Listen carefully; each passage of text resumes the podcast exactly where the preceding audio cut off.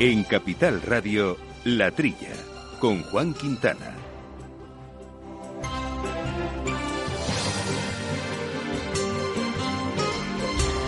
Muy buenos días, gente del campo, y buenos días, amigos del campo y de sus gentes. Bienvenidos a este penúltimo semana de la temporada radiofónica. Concluimos eh, en las ondas a estos espacios de agricultura, de ganadería, de alimentación y retomaremos eh, en septiembre, pero todavía nos queda en el de hoy uno más y además el de hoy muy centradito porque vamos a hablar de un sector. Va a ser un programa bastante temático, en concreto centrado en el vacuno de carne. Un programa en el que más tenemos que agradecer a la interprofesional, a Provacuno, el que nos haya facilitado eh, su puesta en antena y que nos haya aportado conocimiento para poder, eh, y esperamos, dotarles de, de información y de opinión de mucho interés para entender mejor cómo es el sector del vacuno de carne, qué connotaciones eh, tiene no solo a nivel sectorial, sino también en el debate medioambiental de su potencial o no eh, efecto en el eh, cambio climático con la emisión de gases de invernadero, potencial efecto evidentemente que tienen todos, los sectores productores, pero hasta qué niveles y también un asunto clave que es su papel en la nutrición. esta corriente que saben ustedes que existe en los últimos tiempos y que en los últimos meses y semanas, incluso a nivel político, se han posicionado algunos de nuestros ministros en una crítica al consumo de carne en su conjunto, por supuesto, y la vacuna es una de ellas.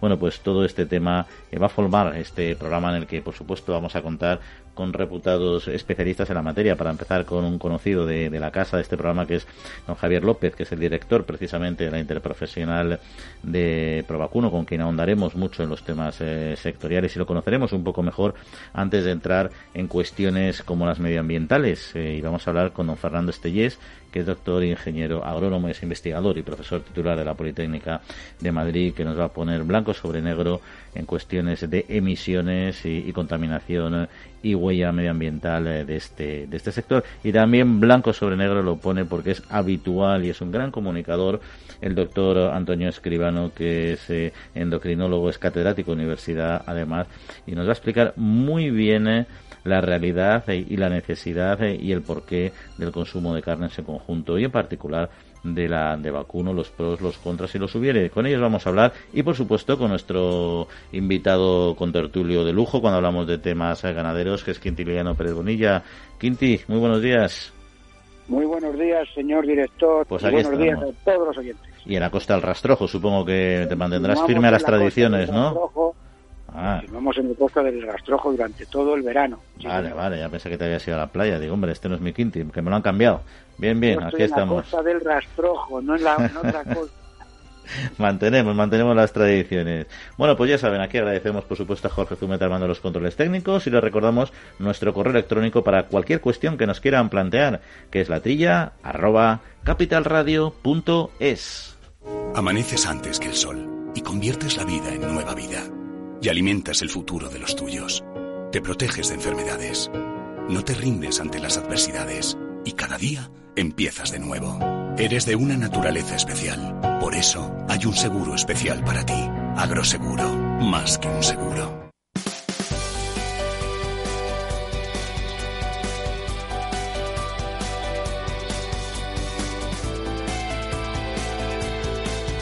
La Trilla, con Juan Quintana Capital Radio. Bueno, Quinti, pues antes de pasar a hablar con nuestros invitados y profundizar en estos asuntos que hemos comentado, sí me gustaría eh, también conocer eh, tu opinión de algunos temas muy vinculados precisamente, lo hemos mencionado antes, ¿no? El sector alimentario eh, a raíz de estas declaraciones, en, en, opinión de muchos, en la mía en particular, bastante imprudente de algunos de nuestros ministros, exige sensatez al gobierno tras la polémica sobre el consumo de carne y se han unido pues toda la cadena, agricultores, fabricantes, cadenas de supermercados, hosteleros. La semana que pasada aquí en la trilla precisamente el, director de Covalia, que es la la Asociación de Productores de Productos Ecológicos también defendió evidentemente el consumo el consumo de carne, todo en su adecuada moderación y proporción, ¿no? Y en fin, ahí sigue el tema abierto, la FIAP también, es decir, ha habido una posición muy enfrentada a un gobierno que en esto también, como en otras cosas, por cierto, parece algo algo dividido. Pues mira, tú recuerdas, director, que hace algunas semanas comentando la hoja de ruta del gobierno en el horizonte 2050, ¿te acuerdas? Se hablaba, se hablaba también desde el gobierno, a nivel de, de todo el gobierno, de la necesidad de reducir el consumo de carne. Esto ya se dijo hace algunas semanas ¿eh? y lo comentamos aquí. Que duda cabe que el ministro Garzón, yo creo que de alguna manera, apoyándose en lo que se comentó en la hoja de ruta para los objetivos 2050, pues ha comentado algo. Y yo fíjate, quiero ser, quiero ser prudente, ¿no? Yo creo que no hay ni siquiera mala fe. Yo creo que lo que hay es una falta importante de, información, ¿no? Y entiendo que la administración y los distintos ministerios, antes de lanzar una idea, tendrían que consultar con los sectores afectados, comentar el tema, debatir el tema en el seno de reuniones del ministerio. Pasa algo parecido con el logo, Juan, exactamente igual, ¿eh? que sin consultar con nadie, pues se lanzan a la piscina, claro, y, empiezan a decir una serie de, de cuestiones, ¿no? que no se corresponden con la realidad. A mí lo que me... El sector ha reaccionado bien, y se le voy a felicitar ahora cuando nuestro buen amigo Javier le hagamos la entrevista, porque le han escrito una carta al Alberto Garzón muy, muy, muy interesante, muy concienzuda, muy seria, ¿no? Donde destacan tres aspectos fundamentales. Tú fíjate, España es el país del mundo ¿eh? que tiene más o sea, es el más saludable del mundo según los informes internacionales. El mayor esperanza de vida ¿eh? detrás del Japón, ¿te acuerdas que también lo hemos comentado aquí, ¿no? Y la dieta mediterránea, pues es una dieta fenomenal, en la que está incluyendo el consumo de carne. Yo no digo que se coma carne siete veces a la semana, pero dos o tres veces a la semana, pues es muy razonable. Y después el doctor Escribano nos lo podrá comentar también, ¿no? Y hay otro elemento clave, y lo hemos comentado siempre, que es el tema de los gases efecto invernadero. La ganadería solamente produce el 7% de los gases efecto invernadero, es decir, aunque se sacrificara el 100% del ganado, seguiríamos teniendo un 93% de producción en España de gases de efecto invernadero, ¿o no? Totalmente. ¿Es así? Bueno, pues con él vamos a hablar precisamente de ese tema. Te daremos oportunidad de comentar esta carta con, con, eh, con don Javier, ¿no? Y luego hay otra eh, cuestión que yo no sé si, bueno, vamos a empezar ahora y, y por no hacerle esperar, si no, luego le, luego continuaremos, y es el, acceso eh, universal a las proteínas de origen eh, animal, que mientras en unos países, en unas zonas se dice que no hay que consumir, en otros se está diciendo que hay que acceder a ella, ¿no? Y hablamos de un foro en concreto, ¿no? Que organizó el, eh, la, ICA, ¿no? Y que se abordó, pues, este planteamiento de, de, una manera global, ¿no? Y yo creo, que esto es una presente, o sea, lo que pone sobre la mesa el Instituto Interamericano de Cooperación para la Agricultura es uno de los grandes retos, aunque aquí parece que estamos en otra, en otra batalla. Totalmente de acuerdo contigo. O sea, este, este foro que está integrado por 35 países, entre los cuales están Barbados, Bahamas, Belice, Bolivia, ¿eh? Costa Rica, República Dominicana, Granada, Guatemala, Guayana, también está Argentina, también está Estados Unidos, también está Canadá, pero son países que van a empezar a estar en vías de desarrollo y este instituto dice, oiga, que hay que consumir proteína de origen animal. Y ya lo comentará el doctor Escribano, porque los aminoácidos que lleva la proteína de origen animal no los lleva otro tipo de proteína de origen vegetal. Y son esenciales para el desarrollo de la población. En Europa, que somos un continente que sobra de todo, parece que han cambiado los criterios.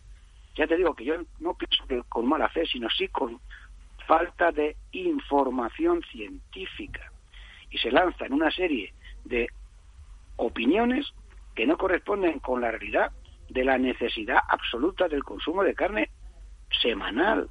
Ya no lo comentarán después, pero claro, eso a la población la desorienta y claro, y hay que hablar primero con los sectores antes de lanzar ningún tipo de opinión en este aspecto, digo yo.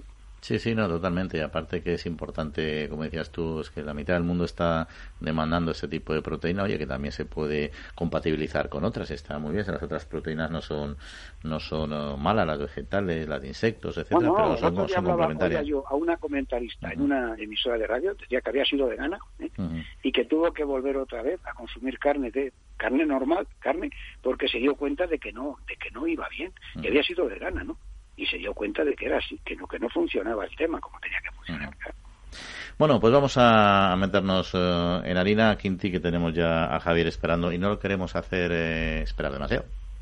Siempre habéis estado ahí dándolo todo cada día, siendo los primeros en empezar, en innovar y en llegar hasta donde sea para abastecer al país.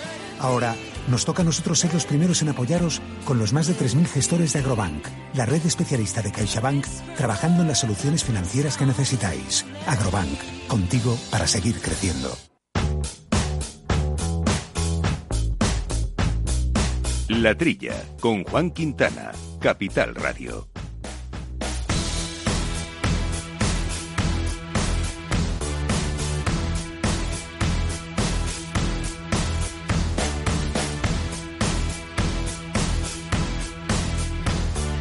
Bueno, pues ya decíamos, eh, vamos a hoy a centrar mucho el tiro en lo que es el sector del vacuno de carne, en muchos aspectos eh, medioambientales, eh, también nutricionales, pero antes que nada, como siempre, una fotografía que nos haga entender mejor de qué estamos hablando desde una perspectiva también socioeconómica con Javier López, que es el director de la interprofesional de Provacuno. Javier, muy buenos días. Javier, no sé si me escuchas. Perfectamente, ¿me oyes tú? Ah, ahora sí, ahora sí. Ya sabes que a veces hemos tenido conflictos entre nuestras conexiones, que nuestros oyentes no saben que un día te estuve llamando al teléfono y salió un señor que no, que no eras tú, o eso creo yo, tú me dijiste que no eras tú, desde luego. y no había manera de, no había manera de en ese mismo número de teléfono conseguir hablar contigo y estaba confirmado que era el que marcábamos, ¿no? O sea, los duendecillos telemáticos que a veces sorprenden. Pero bueno, bueno, me alegro que esta vez nos respeten. Oye, no, Javier, pues ya dejando bromas aparte, hablando de, del sector y para tener una primera fotografía para quien no lo conozca, que además es un sector ahora pues muy mediático, ¿no? ¿Qué representa en nuestra economía y para nuestro empleo, sobre todo también en, zonas rurales? Pues mira, Juan, la verdad es que, que, nuestro sector, eh, bueno, eh, por supuesto, eminentemente rural. O sea, nuestro, nuestra vida, nuestra vida es, es el medio, el medio rural. Eh, el sector supone en torno a 3.000 millones de euros al año eh, que factura el sector productor, eh, algo más, bastante más la, industria, todo lo que es la industria cárnica, y da en torno a 130.000 puestos de trabajo directos. y puedo decir directos porque, porque genera, calculamos casi el doble en todo ese entramado que hace que, el sector pueda funcionar y de vida a los pueblos, eh, desde, desde garajes hasta, hasta maquinaria, eh, fábricas de pienso, eh, sanidad veterinaria. toda la actividad ganadera tiene detrás un entramado que, que es absolutamente absolutamente necesario, sobre todo para, para un medio, para un medio rural, para zonas desfavorecidas. Eh, nuestros, hemos hecho algún tipo de, de, análisis y estudio y más del 40% de, de, nuestras de nuestras granjas, de nuestras instalaciones, están en municipios con, con riesgo con riesgo de despoblamiento. Por lo tanto, eh, yo creo que podemos decir y podemos decir de forma muy clara que el sector vacuna de carne, yo diría que toda la ganadería es el verdadero eh, mantenedor de un medio rural eh, vivo y sano. sin, sin ganadería, el medio rural desaparece y si desaparece la gente en el medio rural tenemos un problema medioambiental bastante considerable. Por lo tanto, yo creo que, que, esa reflexión es una reflexión de, eh, que debemos tener todos y sobre todo cuando ponemos, eh, cuando oímos ciertas cosas, bueno, pues, pues poner en valor que el medio rural sin la ganadería, desde luego, sería un medio rural probablemente totalmente distinto al que conocemos ahora e infinitamente más degradable. Porque además oímos ciertas cosas, como bien dices, en un momento donde yo creo que nuestro sector del vacuno se está posicionándose muy bien, eh, y, el sector de la carne vacuna en concreto española, en los mercados internacionales, ¿no? Desde luego, eh, yo creo que, que, en el sector de la carne de vacuno hemos tenido un antes y un después. Eh, en el sector Quintiliano lo conoce absolutamente perfectamente. El sector porcino tuvo un antes y un después de la erradicación de la peste porcina. Nosotros hemos tenido un antes y un después de, ser considerados por la OIE, por la Organización Internacional de Epizootías, como país con riesgo insignificante eh, de, eh, realmente esto que nos ha hecho, bueno, pues nos ha hecho dar una, una tarjeta de visita una carta de presentación que nos ha provocado la apertura, eh, la apertura progresiva de los mercados internacionales. Eh, desgraciadamente este último año nos ha parado un poquito esa expansión internacional, pero eh, eh, esto es una carrera de fondo. estamos ahí y la verdad es que lo que vemos que, nuestro, que los mercados internacionales que estamos abriendo, Japón, Filipinas, los diferentes países, cuando vemos que nuestra carne entra, entra, se queda y aumenta año tras año. Eso es prueba de la calidad del producto y del interés que tiene por nuestro producto eh, los compradores mm. de, de, todo el mundo. Oye, eh, Javier, una, antes de, continuar, una cosita. Soy un ruido constante, en, no sé si es que estás con cascos o algo así. Lo único por si pudiéramos, bueno, pues estar lo más quietos posible para no estropear demasiado. Me, voy a quitar los cascos a ver si soy yo. Pues a ver si esa es la solución. Perfecto, vamos a intentarlo así. Sí, yo creo que ha desaparecido. Sí, sí, ha desaparecido el ruido. así que genial. Pues, pues continuamos. continuamos después de este ajuste eh, tecnológico. ¿Cómo se encuentra el sector del vacuno en el momento actual? Porque durante la pandemia yo recuerdo que hablábamos que había un desequilibrio en, las canales porque había unas piezas muy demandadas, pero las que lógicamente iban a Canagórica se, se quedaban ahí sin, sin consumo, ¿no? ¿Cuál es la situación actual del sector? Pues mira, eh, Juan, yo creo que, el sector se va, va, va cambiándose hacia, hacia un cierto equilibrio. Vamos a ver, eh, el año pasado fue un año muy duro, eh, fue un año muy duro en el que el sector, sobre todo el sector productor, lo pasó franca, francamente mal. Este año se ha producido también otro hecho que, nos está poniendo las cosas difíciles, que es el aumento enorme del precio de las materias primas y el precio de los de los piensos, fundamentalmente, que está haciendo que, la gente eh, retraiga las entradas, las entradas de animales. ¿Esto qué, qué, provoca? Bueno, pues provoca el ajuste eh, normal entre oferta, entre oferta y demanda.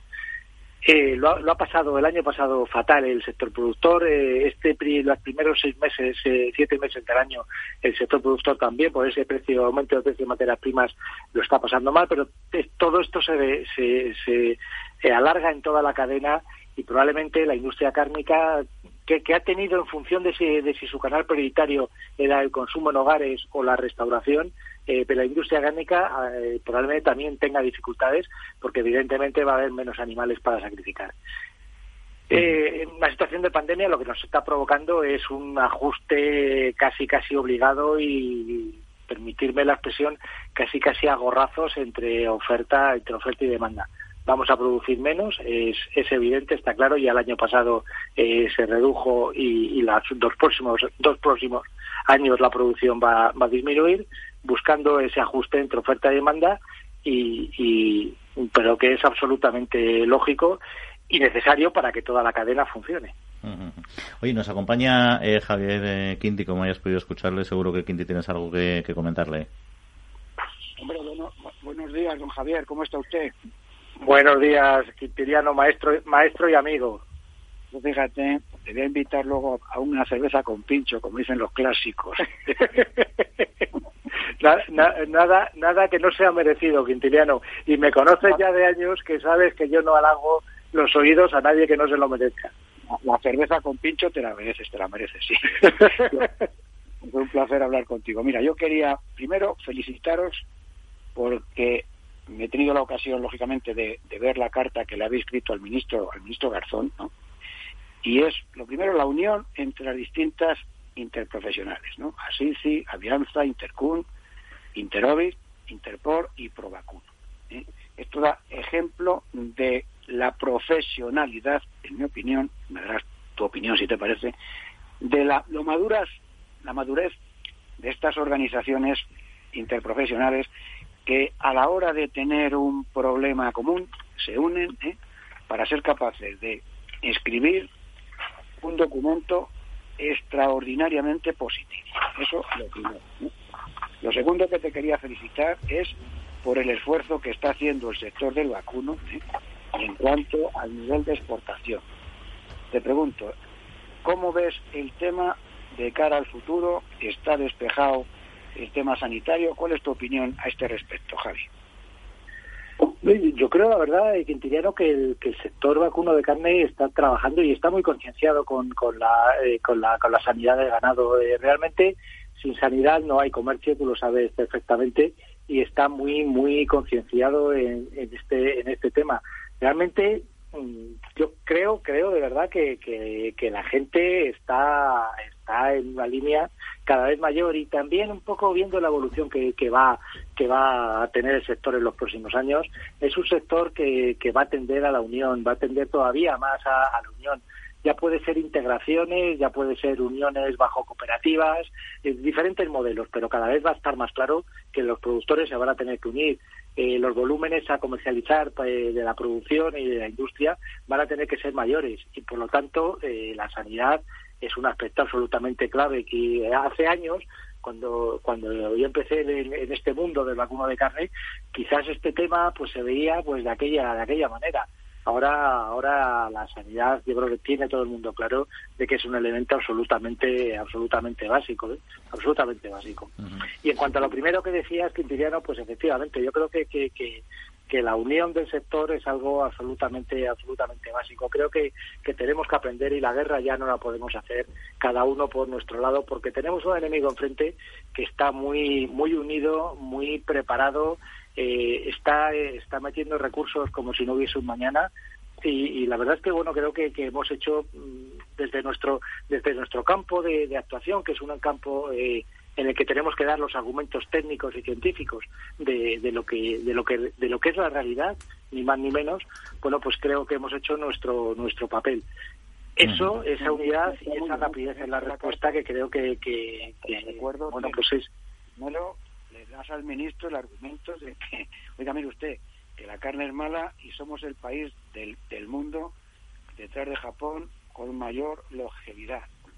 Fíjese usted lo que usted dice, el consumo de, de agua, que lo habéis dicho fenomenal también, que es agua de lluvia, el 90%, ¿no? El gases de invernadero, oiga, que solo producimos el 7%, el 7%, y luego le metéis una batería de datos sobre el consumo de antibióticos, claro, eso se tiene que decir en una sala de juntas en el ministerio, Javi, tú te acuerdas, se debate dentro del ministerio y luego se lanza la idea, pero ¿cómo ves tú que se lance la gente a decir cosas? No lo entiendo, no lo entiendo, verdad. Bueno, pues eh, aquí, Quintiliano, yo creo que hay una, una, una lucha de intereses.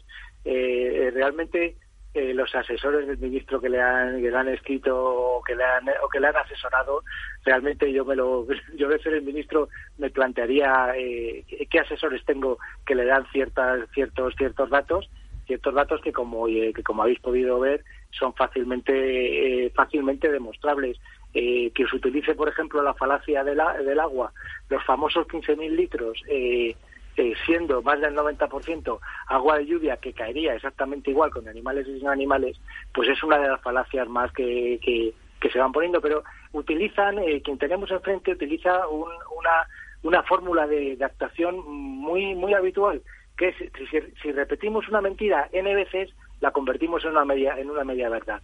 Y en esas están en esas están. Y lo que sí que es cierto es que son incansables. Son incansables, tienen recursos infinitos o casi infinitos, evidentemente fondos de inversión que están metiendo eh, miles de millones de dólares en desarrollo de productos, de una serie de productos, eh, eh, y hay que decirlo así, porque es la realidad. Hay fondos de inversiones que han apostado por este tipo de producto, porque casualmente la humanidad, los 10.000 millones de habitantes que seremos dentro de, de, X, de X años, de relativamente pocos, pues tenemos que comer todos los días, más o menos, pero tendremos que comer todos los días. Y esto es un negocio en el cual esos fondos de inversión han invertido. Bueno, pues pues en este en esta en esta guerra y en esta pugna estamos. ¿eh?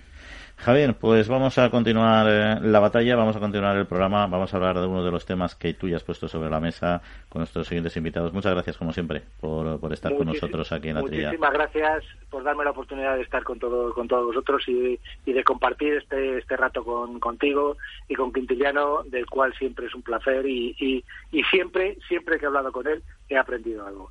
Así que muchísimas gracias a vosotros. Dos pinchos. Muchas gracias, Gintiliano. Un abrazo muy fuerte a todos. Un abrazo fuerte.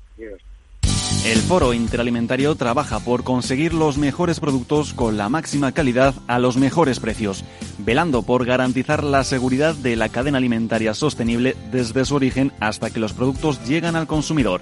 Para ello cuenta con el compromiso de las empresas que lo integran, que apuestan por la seguridad, la calidad, la investigación, la innovación y la justa retribución de todos los agentes de la cadena.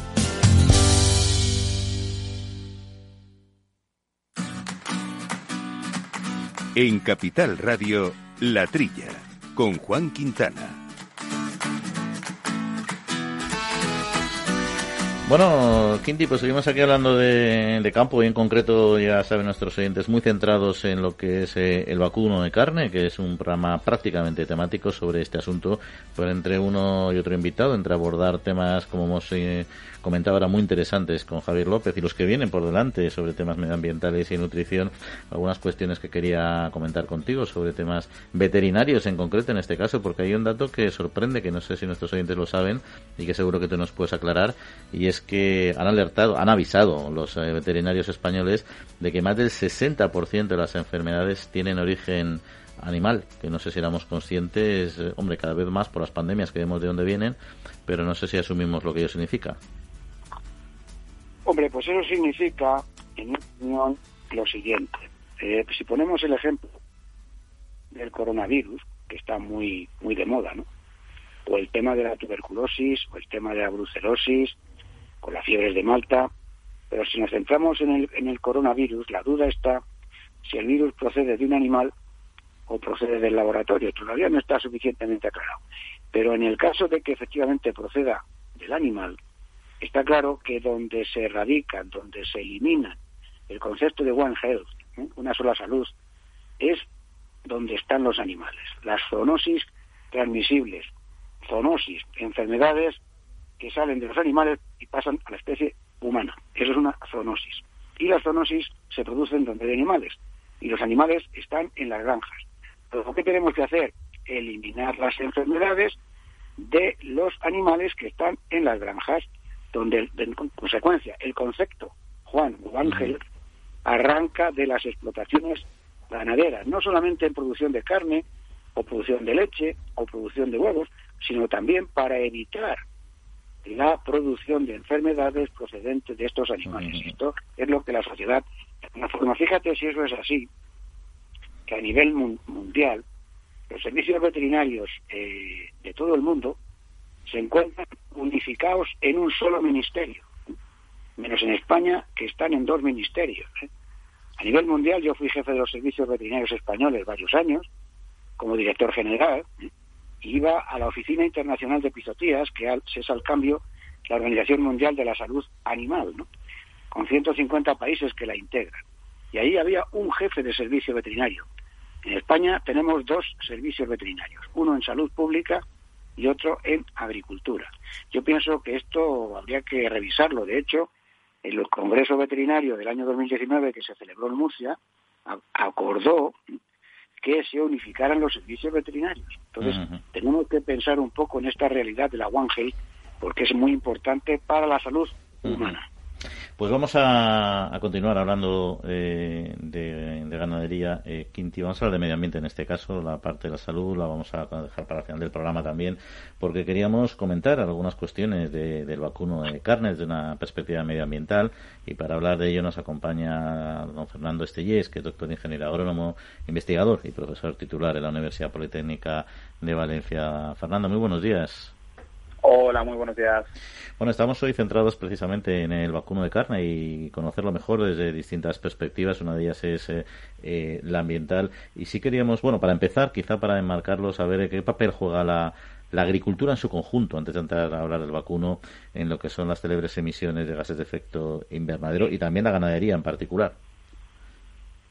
Bueno, eh, a ver, hay, hay números, porque siempre hay hay un poco de discrepancia y depende de cómo se mire y cómo se contabilice, pero quizás lo más, lo más justo sea decir que, lo que es la agricultura en sí, a nivel de todo el mundo, mm, pues viene a ser, viene a contribuir como un 25% de todas las emisiones de gases de, efecto invernadero. Y dentro de este 25%, eh, la ganadería sumaría mm, en torno al 14, el 15%. Aquí estamos contando todo lo que implica que nosotros nos llevemos la comida a la boca desde mm. producirlo en el campo hasta eh, transportarlo, hasta refrigerarlo, procesarlo y demás. Todo, toda la, cadena de valor o todo el análisis de ciclo de vida.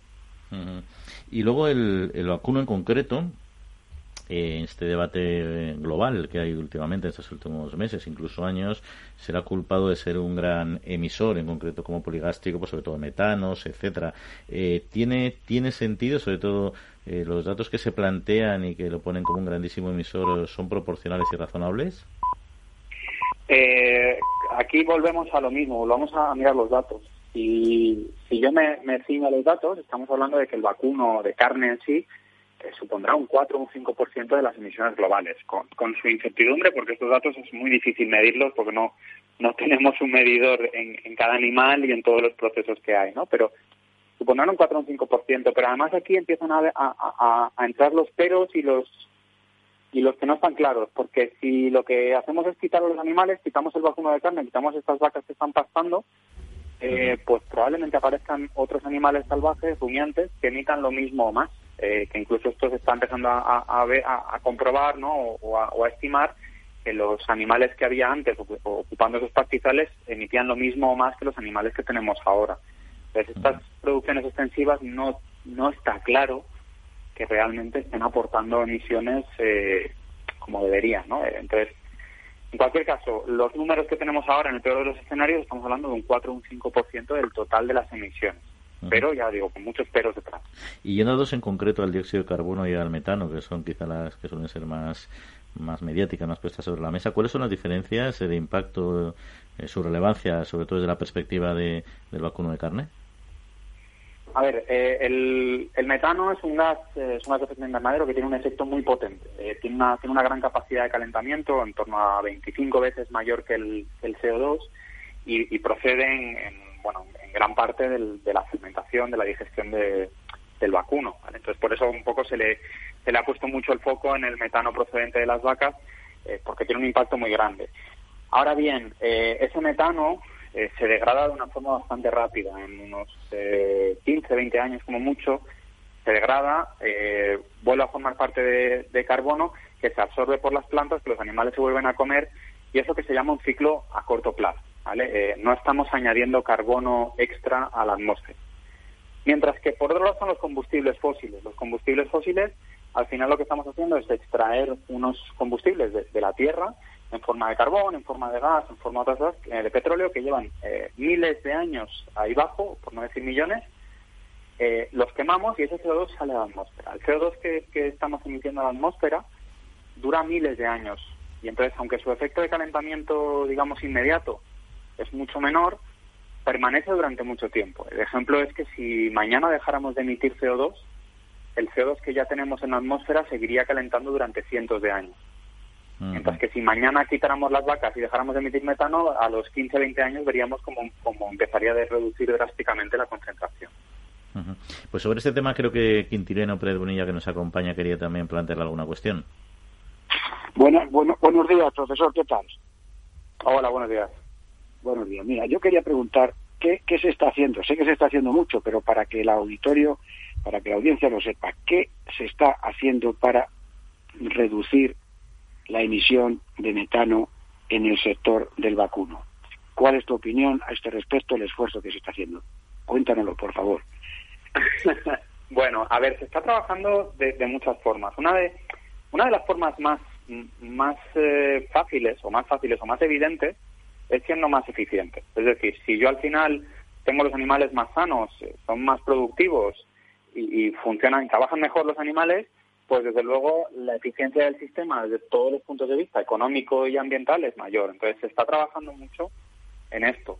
Luego también se ha hablado mucho eh, del tema de la, de la, soja, ¿no? que parece que está ahí en, en, en, la gran nebulosa de que la soja que se utiliza para alimentar a los animales eh, proviene de, de, acabar con el Amazonas y tal. Bueno, eh, desde luego el vacuno no es un gran usuario de esta soja, pero eh, se están buscando alternativas para la poca que entra en, en el vacuno que se utilice en otro tipo de productos. Eh, sé que se está trabajando eh, con el tema de la gestión del estiércol. El, el, estiércol en sí, de todos los animales, pero del vacuno en particular, tiene una riqueza enorme como fertilizante y como aporte de materia orgánica. Y durante muchos años, como que se le ha menospreciado por ser fuente de contaminación. Bueno, sé que se están haciendo cosas para mejorarlo y desde luego lo que más me ha gustado a mí, claro, como barriendo para casa como científico, es que eh, Provacuno en su momento se acercó a la red Remedia, que somos una red de científicos que trabajamos en este ámbito, para preguntarnos, oye, ¿cómo hacemos esto? Eh, ¿Cómo podemos reducir? ¿Cuál es la forma más eficiente? Entonces, bueno, hemos intentado dar una serie de pautas de los pasos a seguir, pero, pero que se está moviendo el sector, desde luego. Oye, y, y, Fernando, todo lo, de lo que se puede reducir, supongo que en las recomendaciones que le darían ustedes a Provacuno para para reducirlo no entraría a eliminar o disminuir drásticamente el consumo de carne, ¿no? Eh, ¿Es esta no solo una, una solución que ahora está poniéndose mucho sobre la mesa, incluso desde el ámbito político, como hemos comentado ya, o hay otros caminos desde una perspectiva medioambiental más, más viables? Eh, no, desde luego no, no era una de las opciones que, que trabajábamos. A ver, esto es, es muy simplista. Esto, esto, es, esto es un problema tremendamente complejo, pero eh, es muy simplista, es decir, si yo, si yo digo que lo que hay que hacer es reducir el consumo de, bueno, siendo valenciano me van a echar al, cuello, ¿no? Pero reducir el consumo de naranjas porque si consumimos menos naranjas emitiremos menos gases, no, no estoy mintiendo, eso es verdad. Cualquier cosa que reduzcamos emite menos. Eh, pero es un problema demasiado complejo. ¿Qué pasa si dejamos de tener estos animales?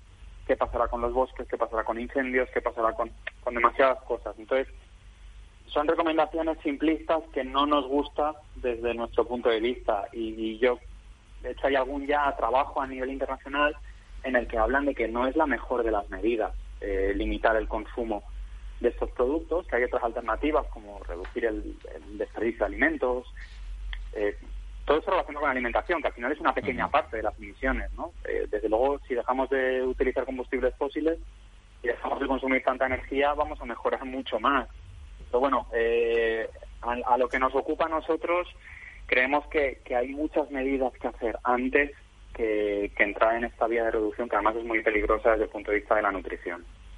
En todo caso, supongo que la ciencia debe jugar un papel en la toma de decisiones, incluso en la toma de decisiones eh, eh, políticas o, públicas, ¿no?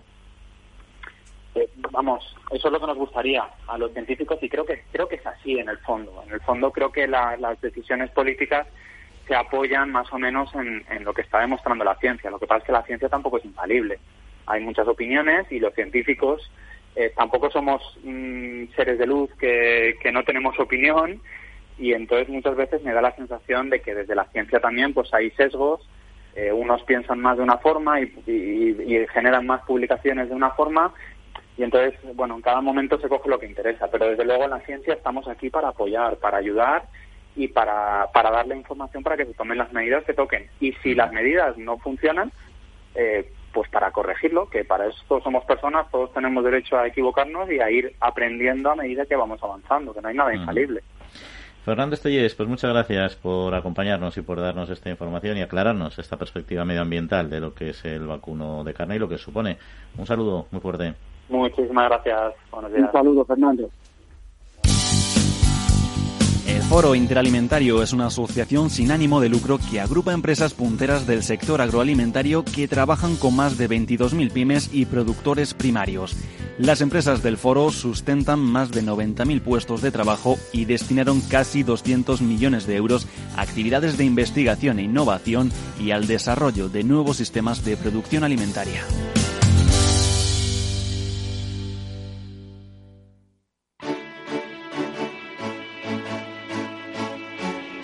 La Trilla, con Juan Quintana, Capital Radio.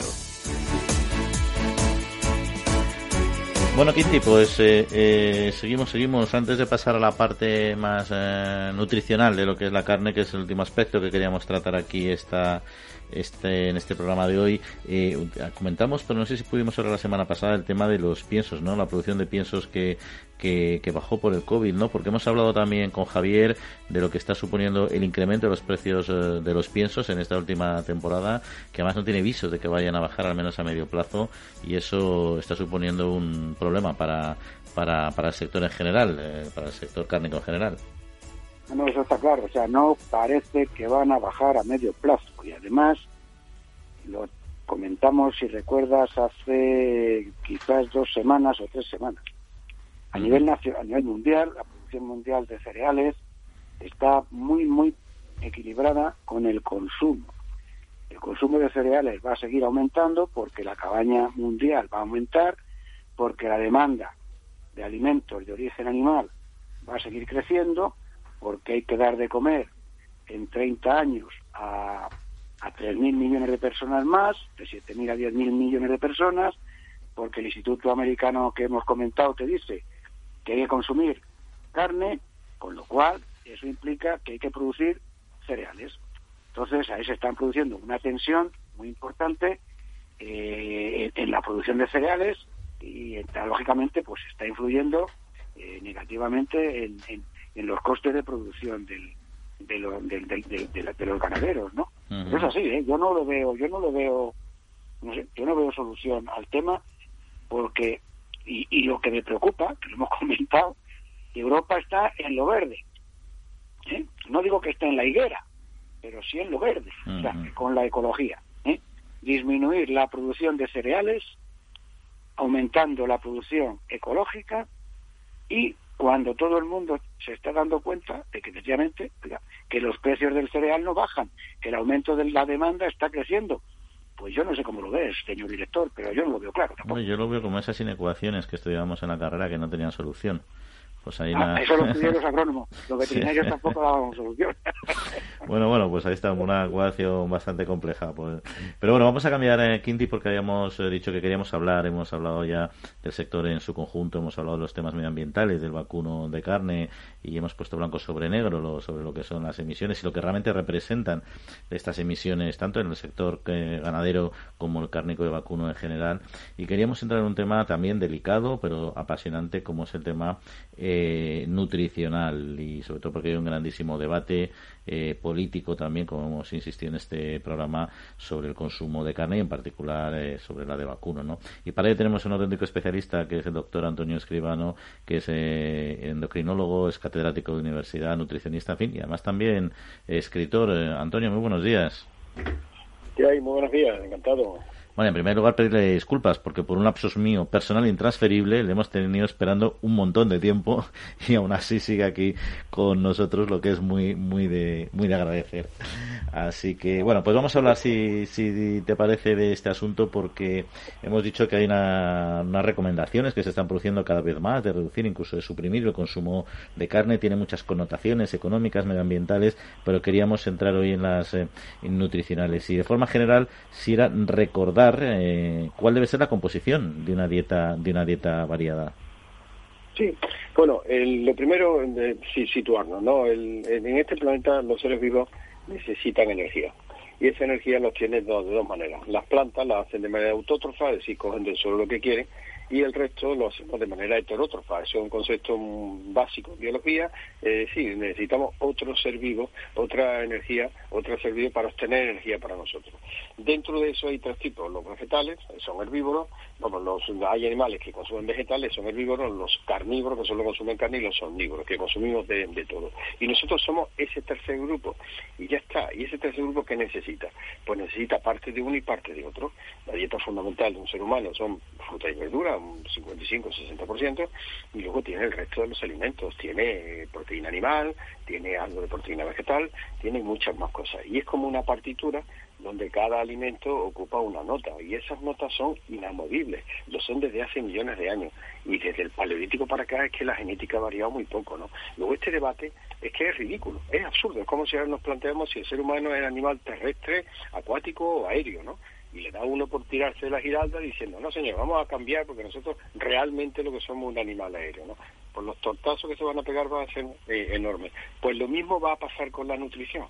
No tan evidente, no tan inmediato, pero a un medio y largo plazo. Esta manía de intentar reconducir la dieta del ser humano es, yo opino, y lo digo abiertamente, es absolutamente ridículo. Sí, como decía a mí un un bioquímico muy conocido, decía, de todo en plato pequeño. Esa era la recomendación que me dieron desde pequeño. Reconozco que yo a veces no la cumplo, pero, pero entiendo, entiendo la idea, ¿no? Pero hablaba de proporciones y, en la dieta, por ejemplo, no siendo una ciencia exacta, porque dependerá de muchos factores, evidentemente, ¿no? Pero ¿cuál es la proporción de carne más o menos adecuada que tendríamos que tener? Ah, aquí se, habla mucho de que si disminuir el consumo, ¿no? El consumo lo que tiene que ser óptimo, óptimo o no óptimo. Y óptimo significa que ni por debajo ni por encima. Nosotros debemos de consumir carne de cuatro o cinco veces a la semana. Eh, hacemos 35 comidas, de las cuales cinco, cuatro o cinco deben ser carne, dos deben ser carne roja y el resto carne blanca. Esta manía de demonizar la carne roja es ridícula, porque la carne roja tiene sangre, mm, tiene hierro, tiene vitamina B12, tiene muchas cosas. La carne blanca tiene también otras, pero no tiene el más mínimo sentido intentar mm, eh, pensar y, de toda de alguna manera promulgar que mientras menos mejor. Mientras menos mejor, no. Eh, eh, pero mientras más mejor tampoco. Es decir, adecuado. Fruta. Fruta hay que consumir de 3 a 5 mm, frutas al día, pero no 15 el brócoli es un alimento muy saludable, pero si uno se toma tres kilos de brócoli de golpe, lo ingresan por la tarde en un hospital. Y si consume brócoli todos los días, pues tampoco. Es decir, los alimentos tienen que guardar una proporción. Y esa proporción la tiene la carne, la tiene el pescado, la tiene la fruta y la tiene todo. Y de ahí no hay que salirse, pero si eso la ciencia lo conoce estupendamente. Y todo el mundo, digamos que el mundo científico se maneja. Pero de pronto viene gente que quiere ser, quiere ser original, ¿eh? que esto no hay que olvidarlo nunca. Que la originalidad es lo que hoy día vende mucho. Y la gente pues se inventa, vamos a modificar de pronto esta estructura, vamos a modificar la dieta, incluso Parlamento Europeo, no vamos a reconducir la dieta humana. Pero, pero, pero estamos locos, a estas alturas vamos a hablar de inventarle la plana a la biología, por Dios. Por cierto, ese tema hemos estado hablando fuera del micrófono mi compañero Quintiliano Pérez Bonilla y yo, que me acompaña, y que seguro, Quinti, tienes algo que, que comentar o que preguntar a nuestro invitado. Profesor Escribano, tuve el placer de saludarle en unas jornadas de Interpor que se celebraron en Madrid antes de la pandemia.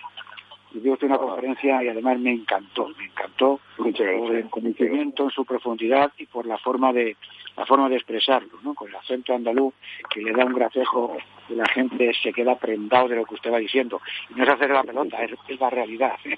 Muchas, muchas gracias, muchas gracias, muchas gracias iba a preguntar, ¿por qué es, en su opinión, absolutamente imprescindible?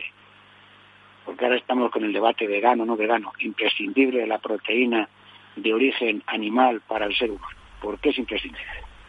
Pues porque la proteína animal tiene todo lo que se llama... La proteína es como una catedral de aminoácidos. Eh, esa catedral tiene muchos ladrillos. Esos ladrillos son aminoácidos. Y los aminoácidos para nosotros son vitales. Son vitales porque, porque conforman los neurotransmisores, porque estructuran las proteínas dentro del organismo. Es decir, nosotros, es nuestro chasis, nosotros lo necesitamos. Y hay unos cuantos aminoácidos que no se fabrican por parte del organismo, que son aminoácidos esenciales. Y hay que consumirlos en la dieta. Y en la dieta, esos aminoácidos están en todas las proteínas animales y no lo están en las vegetales. Las vegetales tienen algunos, pero le faltan otros. Entonces, componer una partitura con proteínas vegetales es muy complicado, porque hay que estar cogiendo arreglos de todos sitios. Sin embargo, la proteína animal está todo. Nuestro, nuestra fisonomía, incluso, es la de un depredador. Yo cuando muchas veces hablo con veganos digo, pero bueno, ¿dónde tenemos nosotros los ojos? Los tenemos donde los tiene un águila o un tigre o un gato porque porque tenemos una visión estereoscópica. Si hubiésemos sido herbívoros, y los ojos estarían en los lados, ¿no? Para protegernos. Por esta manía que tiene mucha gente de, de pensar que el comer carne ha sido una degradación en la civilización. No, señor, ha sido una constante, es más. Ha habido épocas en que hemos sido más carnívoros que otra cosa. Y luego hemos ido adaptando algunos vegetales y todavía no estamos del todo muy bien adaptados a algunos. Por eso viene la intolerancia al gluten y algunas cosas.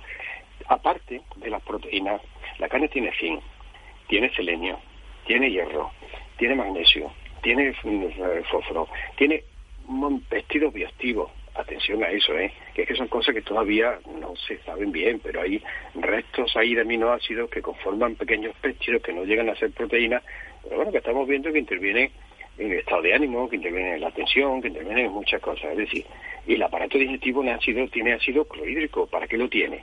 Para molestarnos con ardores, no, no, los tiene para digerir la, la, carne.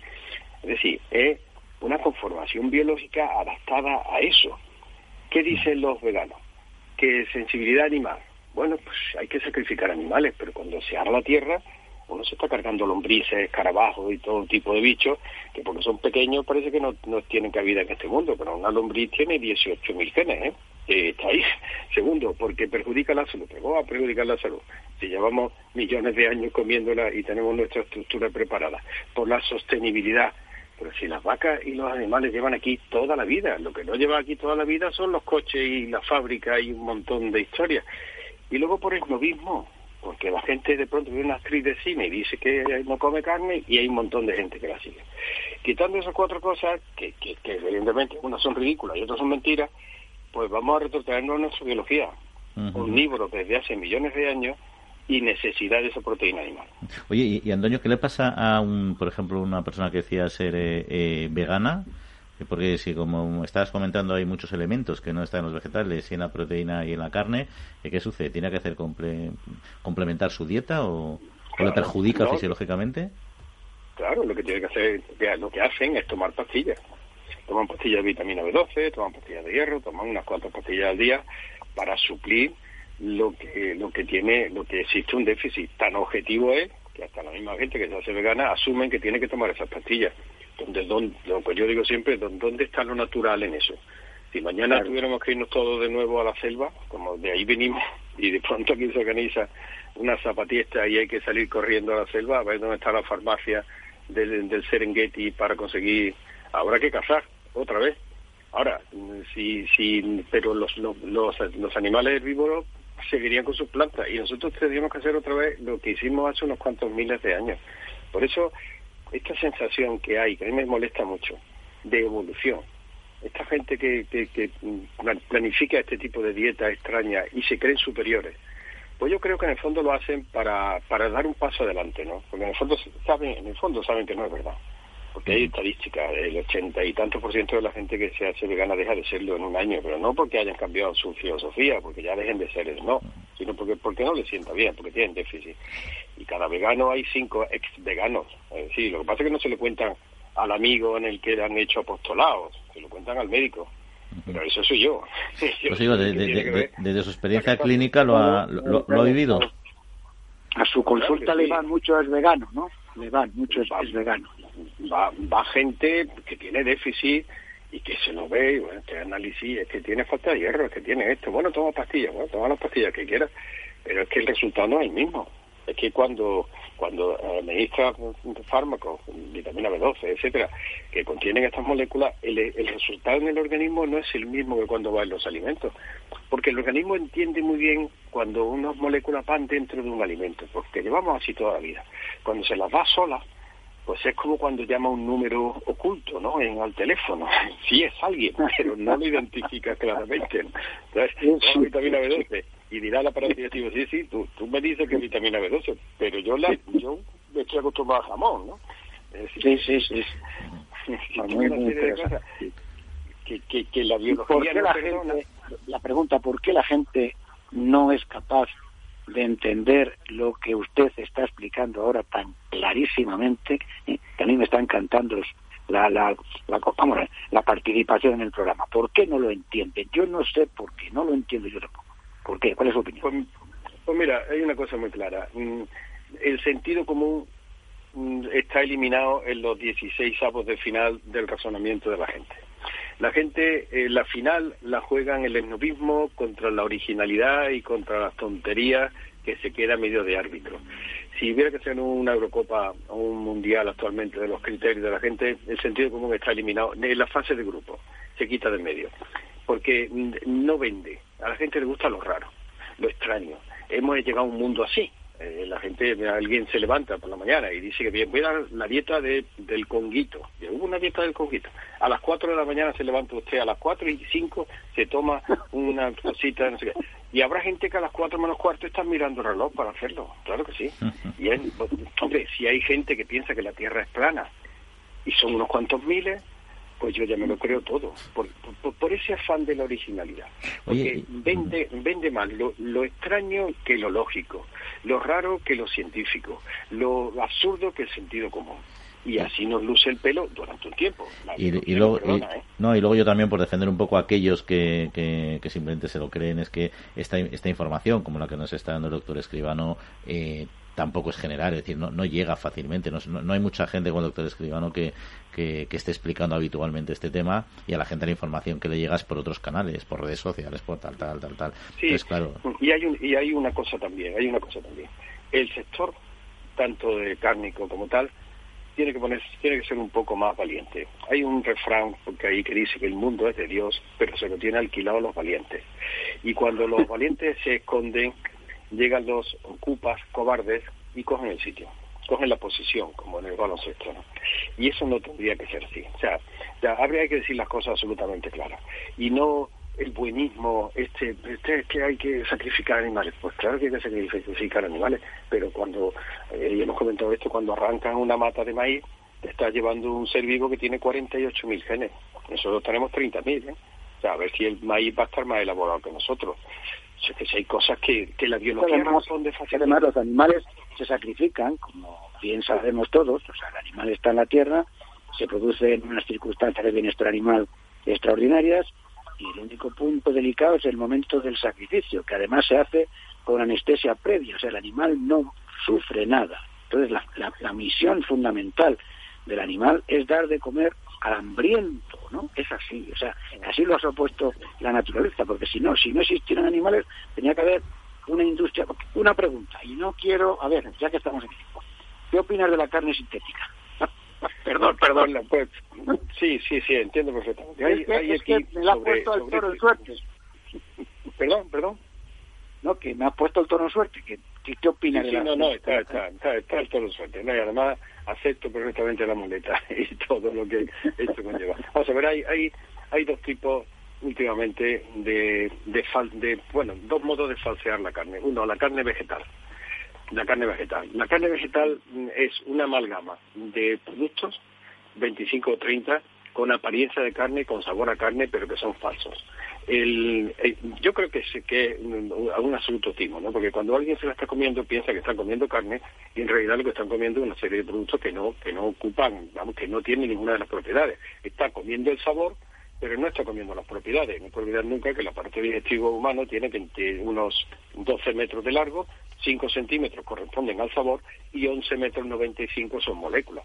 Luego el que se está comiendo esa carne vegetal 5 centímetros le sabe a carne, pero el resto del aparato digestivo está diciendo, vaya tela, lo que me está metiendo este pensando que está comiendo carne. Punto uno. Luego eso es un timo falso. Segundo, la carne sintética. La carne sintética se hace cogiendo células madres de restos de, de, suero de leche, en fin, de, muchas cosas, y multiplicándolo en el laboratorio a ritmo de tumor.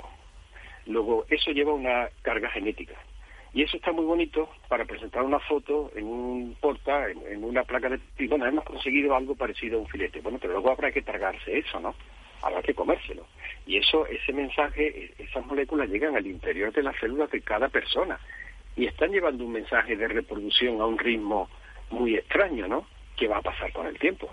Cuando, cuando esa, una persona haya consumido eso a los cuatro o cinco años, ¿qué va a pasar? Y aparece, es decir, jugarle a la naturaleza a lo falso es muy arriesgado, ¿eh?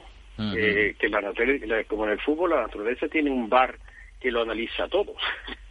y luego viene las anulaciones, y luego vienen los problemas, y luego vienen las tarjetas rojas, eh, que no, no, no, no era nada, como que no era nada. Visto en el bar, esto es tarjeta roja. Y como la, la biología te enseña una tarjeta roja, estás listo. Así que mucho cuidado con todos estos listos que se creen que están cambiando el mundo, que al final se encuentra con una tarjeta roja biológica y a ver eso, ¿qué comité de competición uh -huh. se le quita luego? En fin, pues apasionante, muy interesante, doctor, esta conversación. Se nos quedan cosas en el tintero, pero el tiempo no da más de sí. Así que le agradecemos su participación aquí con nosotros y estaremos encantados de volverle a invitarle en posteriores eh, programas. Así que un saludo muy cordial y que pase muy buenas Muchísimas vacaciones gracias. veraniegas. Gracias. Lo, digo, que me, lo de la tarjeta roja de la biología, que quede ahí patente. ¿eh? que, que no se puede jugar con los árbitros de la biología. Que esto no Eso está muy bien. Han quedado, han quedado muchas cosas patentes. Hemos tomado nota de, de bastantes cosas. Muchas gracias. Encantado. Buenos días.